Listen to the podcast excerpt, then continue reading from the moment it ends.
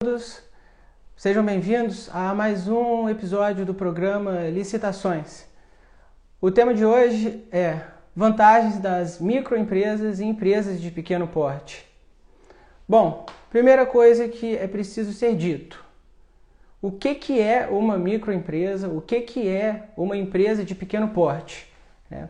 Muita gente associa isso a regime tributário simples e coisa e tal. Mas, na verdade, o que a lei coloca para definir o que é uma microempresa e o que é uma empresa de pequeno porte é algo bem simples. Então, vamos lá.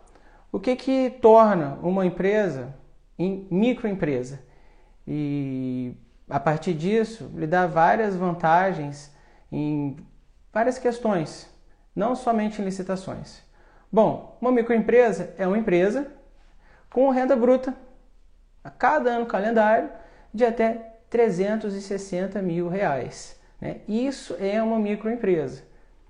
Se é sociedade simples, se é sociedade limitada, se é uma Eireli, né? a empresa individual de responsabilidade limitada, não faz diferença isso. Tá? O importante é a questão da receita bruta dela.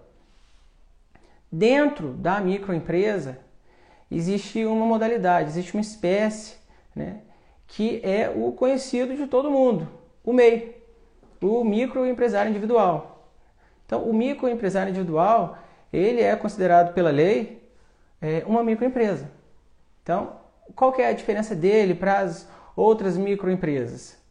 É, o microempresário individual, ele não é uma empresa, ele é um empresário, então ele é uma pessoa. Né? Ele é uma pessoa, né, um empresário, mesma coisa. Cada ano calendário tem uma receita bruta, só que de 81 mil reais. Então é uma receita menor. Né? Essa é a diferença do MEI para a ME. Né? A ME é a microempresa. A receita é até 360 mil reais por ano, calendário. O MEI, o microempresário individual, mesma coisa, só que é uma pessoa, porque é um empresário, com a receita bruta cada ano calendário de até 81 mil reais. Agora vamos para empresas de pequeno porte. Essa já é um pouco maior, né? naturalmente. A empresa de pequeno porte é o mesmo raciocínio da ME. Qual que é? Também é uma empresa, também é em cima do valor da receita bruta dela, que é classificada ano calendário, só que em vez de ser 360 mil reais, são 4 milhões e 800 mil reais. Claro que acima de 360 mil reais. Então, entre 360 é, mil reais até 4 milhões e 800 mil reais, a gente tem a figura da empresa de pequeno porte. São essas duas espécies assim de empresa que a gente pode dizer que tem alguns benefícios que a lei coloca, né? dentre eles os que a gente vai falar hoje, que são os benefícios, as vantagens, os privilégios que elas têm em licitações. Então, está bem entendido. O que, que é ME, o que, que é o MEI e o que, que é EPP. A gente vai falar só essas siglas para não ficar muito repetitivo o tempo todo.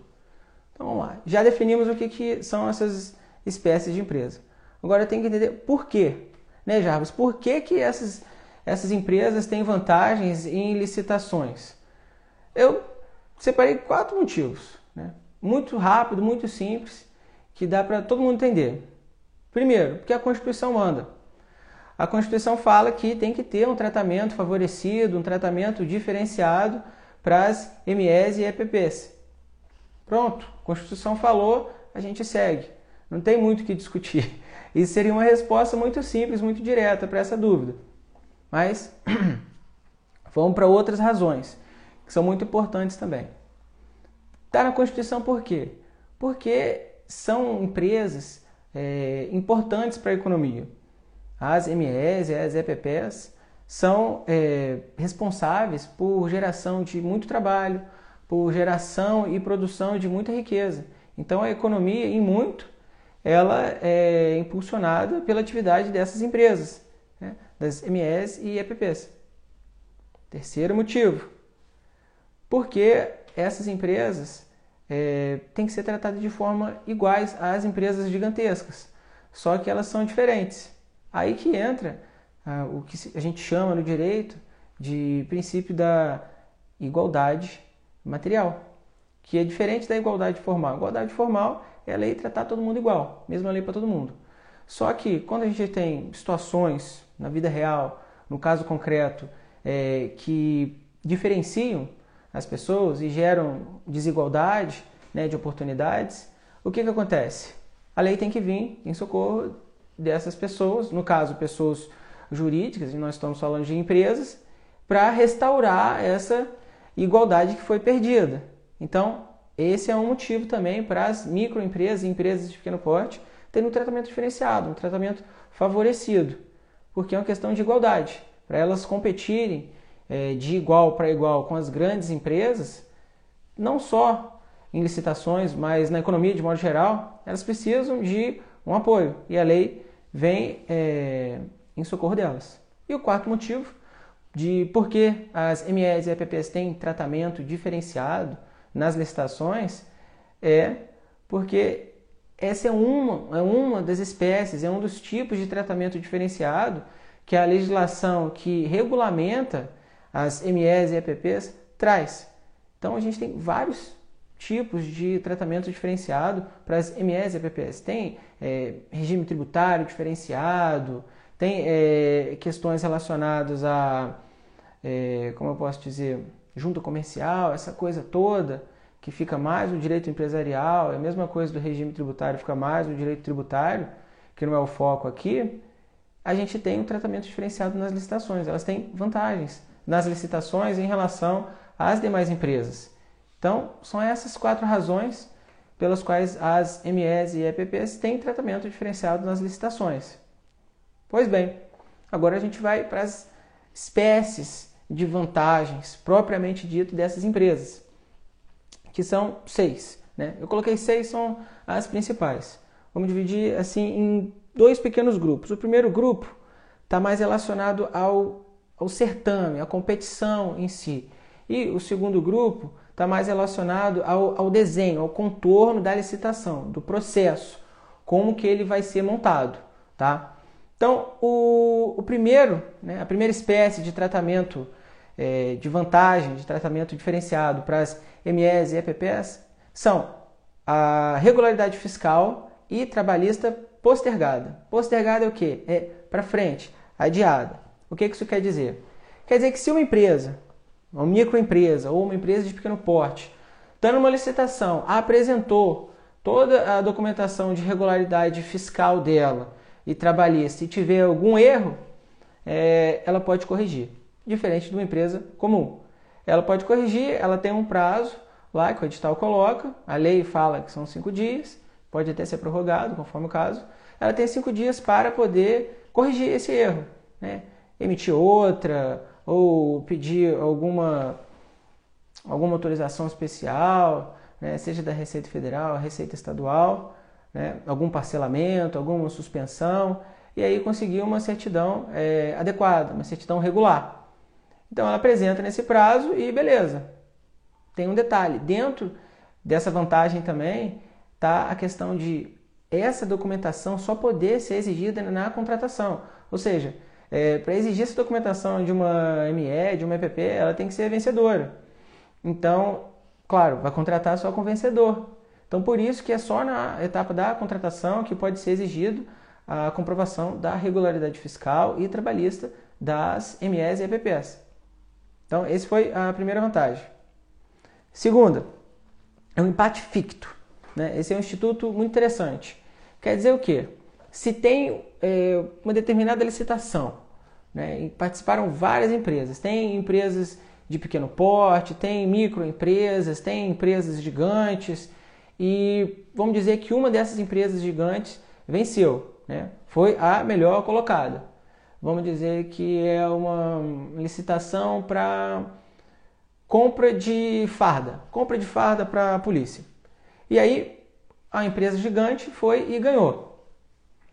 Se tiver alguma ME ou alguma EPP com o valor dela até um determinado limite percentual acima do valor da melhor proposta, a lei considera isso como empate.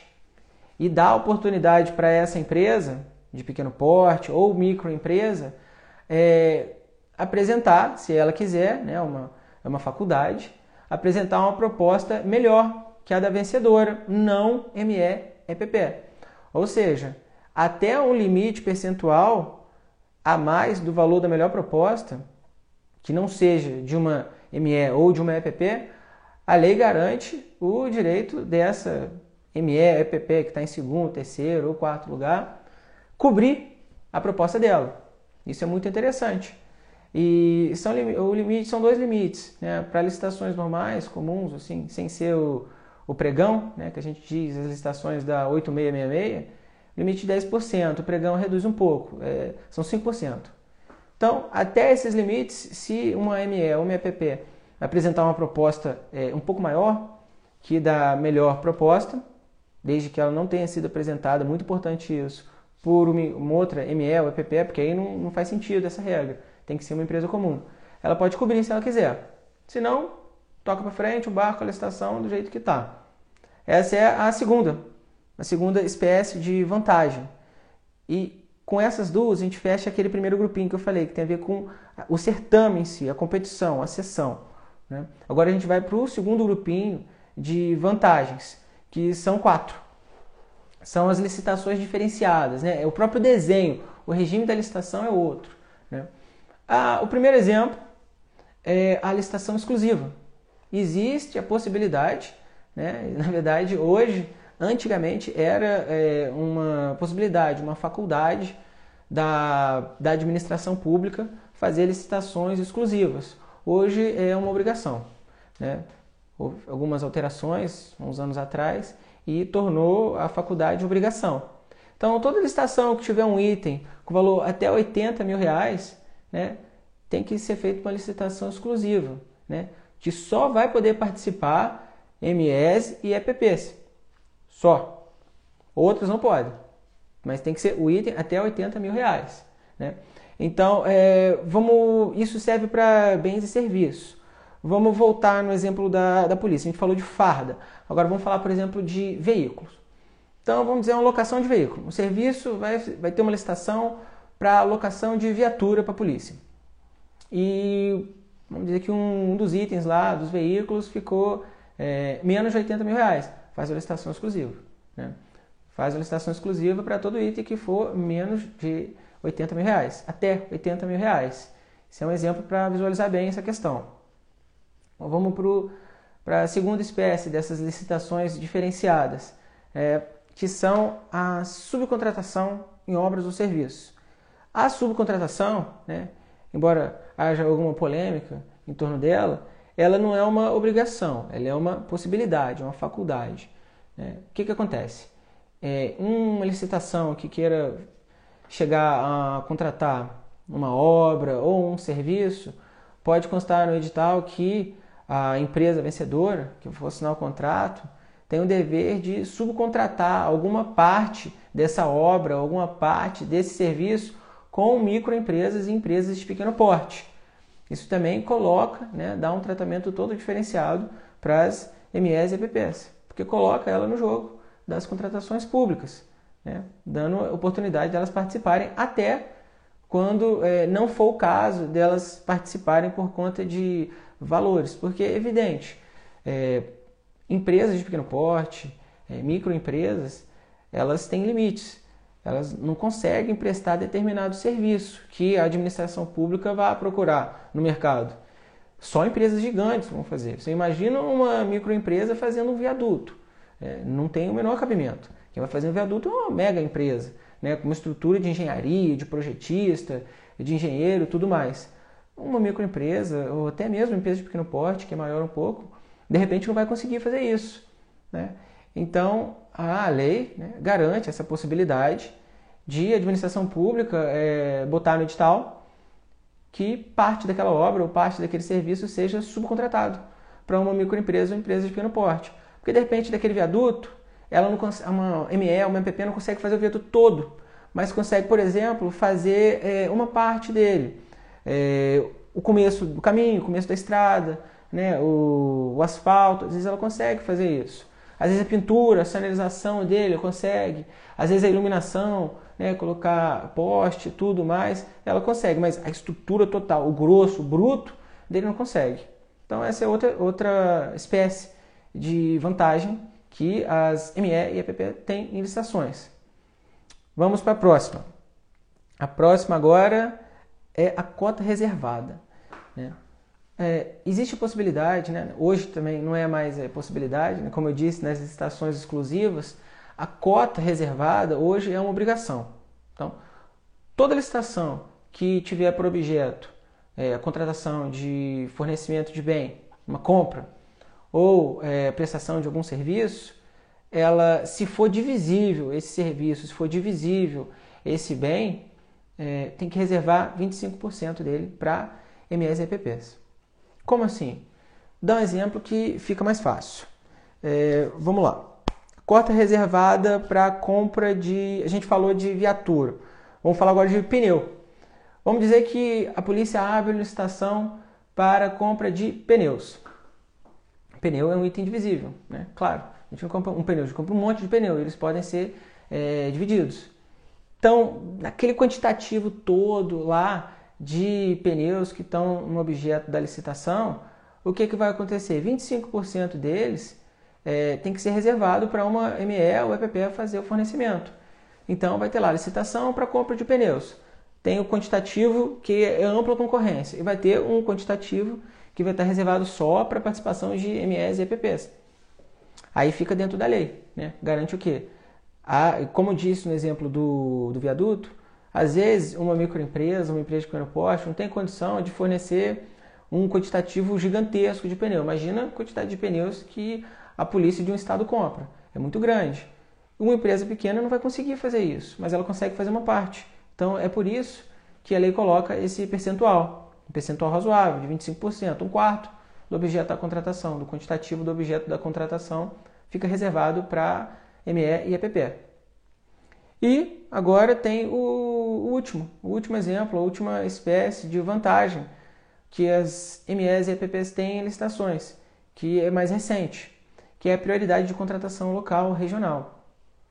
Hoje, né, é, parecido com que a, a, Lei Geral de Licitações, é, que ainda está vigente, né, 8666, coloca para fornecimento de bens de empresas é, sediadas fora do Brasil e dentro do Brasil, tem uma margem de preferência, a, lei colocou uma margem de preferência também para as licitações é, aqui né, no Brasil, só que regional e local. Como?